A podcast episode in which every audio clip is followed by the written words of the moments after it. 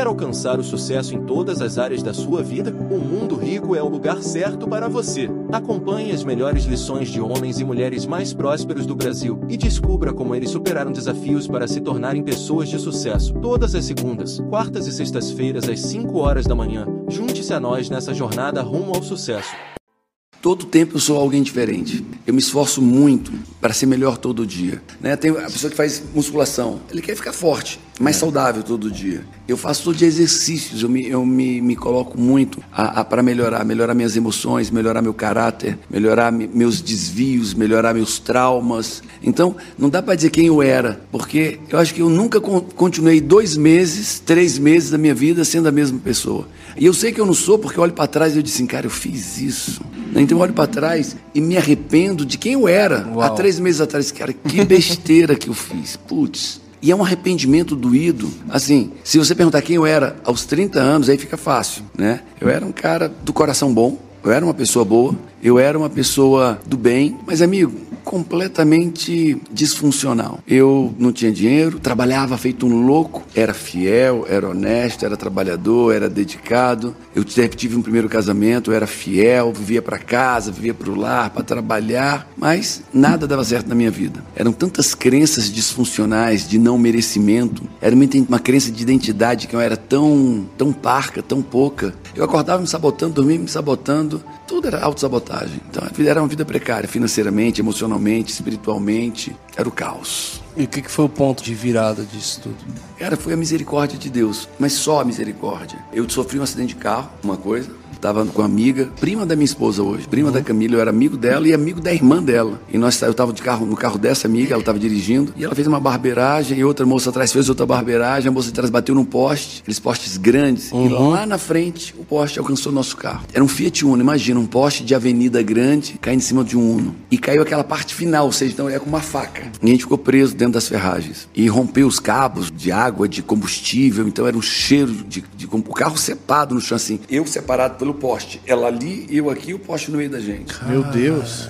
É, literalmente. Mas aí agora passou a ser o desespero. Os fios de alta tensão chicoteando na pista, gasolina vazando Deus. e ninguém e aquele roda em volta do carro, ninguém Cenário chegava perto. de filme isso. Porque eu, aqueles fios de alta tensão recosteando, ninguém chegava perto. Eu disse, agora? E aí tento, comecei a tentar sair do carro desesperado, a gasolina, o cheiro de gasolina do carro. E eu tentando sair, elas, uma paralisada, a outra chorando, gritando. E aí vem, aí eu consegui, a, a porta estava bem baixinha assim. E eu amassei a parte assim, aí trouxe a que estava atrás. Ela saiu, acho que a gente se arranhou mais para sair do que dentro do acidente. E aí tirei a, a motorista. Detalhe, quando a gente estava saindo, o fio para. Não tinha nem como sair, porque era um fio ricocheando de alta tensão. Quando estava para sair aqui, o fio e dá aquela parada. Aí ela sai, sai a motorista e eu saio. E ali as pessoas pessoas eram louco, né? Eu era um louco. Eu pulava, eu gritava de alegria e eu, é assim, eu dizia dentro de mim: Deus tem algo para mim. Porque eu vinha há 13 anos numa vida muito ruim. A minha primeira esposa tinha me deixado há uns 5 meses atrás, 4 meses, tinha quebrado, não estava endividado até a alma.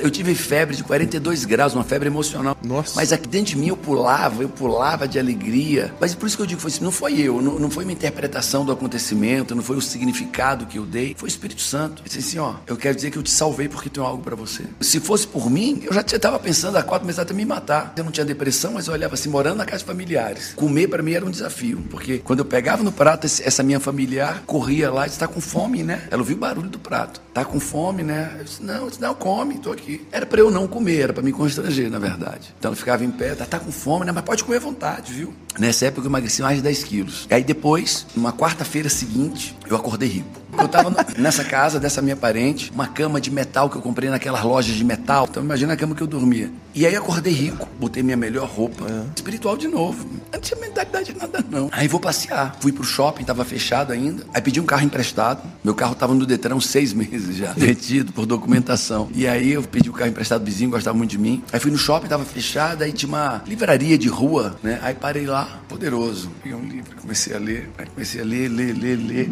Aí o vendedor disse, e aí, vai comprar ou vai ficar lendo? Hoje você senta e você lê. Uhum. Não, na década de 90, final do não tinha isso, não. Você ou compra ou lê. Não tinha essa. E aí eu comecei a ler, o cara disse, ó, vamos parar aí, ó. Você tá abusando, vamos, ou compra ou lê. E eu, não, não, é só, só isso aqui. Então, aí o cara disse, ah, acabou. Aí eu botei o livro ali, saí, dei uma volta, fiz uma horinha, voltei de novo, peguei o livro. E nesse livro eu li uma metáfora. E nessa metáfora eu descobri que eu era o único problema da minha vida. Eu era o meu grande vilão, eu era o meu grande lobo, né? O homem é o lobo do homem. Porque eu buscava um culpado para os meus problemas. Era, era familiares, era pai, era o presidente, era o mundo, era as pessoas, era, era o mundo. Eu não era problema de nada. Sempre tinha alguém ou alguma coisa, alguma circunstância que me deixava naquela situação ruim. E ali eu entendi que eu era o único culpado, ou pelo menos o único responsável por eu estar naquele fundo do poço. E aí eu disse: bom, se sou eu o único responsável, quem tem que mudar sou eu. Agora eu tenho que mudar, tenho que mudar, tenho que mudar. Mas eu, eu sabia que o, problema estava em mim e estava dentro de mim. Então eu, eu não, não olhava mais para minha família como um problema, para minha ex-esposa, para o mercado, para crise. Não, eu tenho que mudar, eu sou o problema. Só que não tinha ferramentas. E aí eu aprendi como mudar minhas crenças. E aí a primeira coisa que eu fiz foi passar, e também foi Deus. Eu passei trinta e tantos dias trancados praticamente em casa, fazendo exercícios para crenças. Programas mentais, crença de identidade de quem eu sou. Porque a crença de identidade, ela diz se eu tenho valor ou não tenho valor. Você pega uma menina que a crença de identidade é baixa, por mais bonita que ela seja, por mais bem feita que ela seja, a crença de identidade baixa, ela vai se agarrar com todo mundo. Ela vai transar com todo mundo, ela vai beijar todo mundo. Se eu não tenho valor, eu não preciso me cuidar, eu não preciso me preservar. Eu não sou uma joia, eu sou uma pedra brita jogada, qualquer um pega, tá em qualquer canto. Agora, se eu creio, se eu tenho crença de identidade elevada, cara, eu tenho valor. Não é qualquer pessoa que toque em mim, que me alisa, que me beija, que me possui. Eu, minha crença de identidade era derrubada. Essa crença de identidade, para quem tem a crença de identidade tão debilitada como eu tinha, de valor próprio, cara, eu não tenho valor. Se eu tivesse, papai não me espancava, papai não me surrava, papai não me abandonava, mamãe não me rejeitava, ele não trabalhava um tanto, eu ficava sozinho com aquela maluca daquela empregada.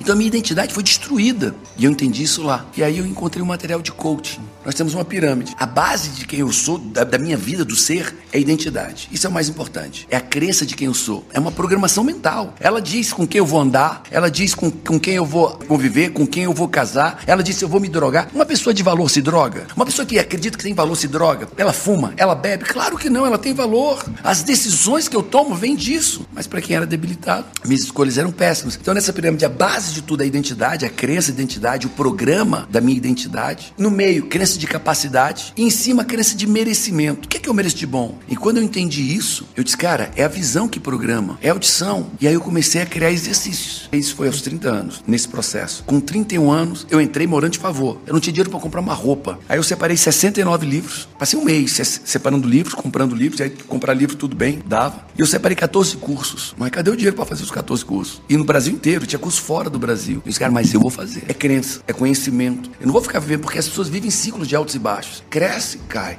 cresce, cai, cresce, cai. Tá emagrecendo, aí emagreceu aquele que ele merece emagrecer ou que a sua autoimagem permite, puf, engorda. Aí tá melhorando no casamento, quando tá no melhor momento do casamento, cai no casamento. Tá melhorando na, na profissão, naquele momento que é onde bate, a gente esbarra na crença, de merecimento. Ninguém passa da sua crença de merecimento. Você pode ter o dinheiro que for, a fama que for, o conhecimento que for, quando você vai crescendo, quando esbarrar na sua crença de merecimento, meu, dali é queda. A pergunta se é uma queda grande ou uma queda pequena. Isso vem do quê? De uma, de uma acomodação? Não, programas mentais mesmo. Do que eu acredito que eu mereço. Eu acredito que financeiramente que eu mereço zero ou mereço 10. Ah, eu creio que eu mereço 5, ok. Naturalmente eu vou chegar até o 5, sem dificuldade. Eu chego até o 5, uhum. mas não passo do 5. Mas é a queda é inevitável quando você tem essa, essa Todo barreira? Todo mundo cai. O cara mais elaborado emocionalmente, ele vai cair. Só que uma pessoa bem emocionalmente, ele bate na crença de merecimento, ele cai um pouco. Esse baque é um aprendizado para ele, ele volta a subir por causa desse baque. Uma pessoa debilitada, ele bate na sua crença de merecimento, se ele não tem estrutura emocional, que ele faz o quê? Cai vertiginosamente. Uma pessoa habilitada emocionalmente, ele vai, enfrenta o desafio, ele cai um pouquinho e volta a crescer, porque ele tem uma estrutura emocional. Uma pessoa debilitada, ele bate aqui nessa estrutura emocional e cai, vai, vai pro lixo de novo. É como acontece.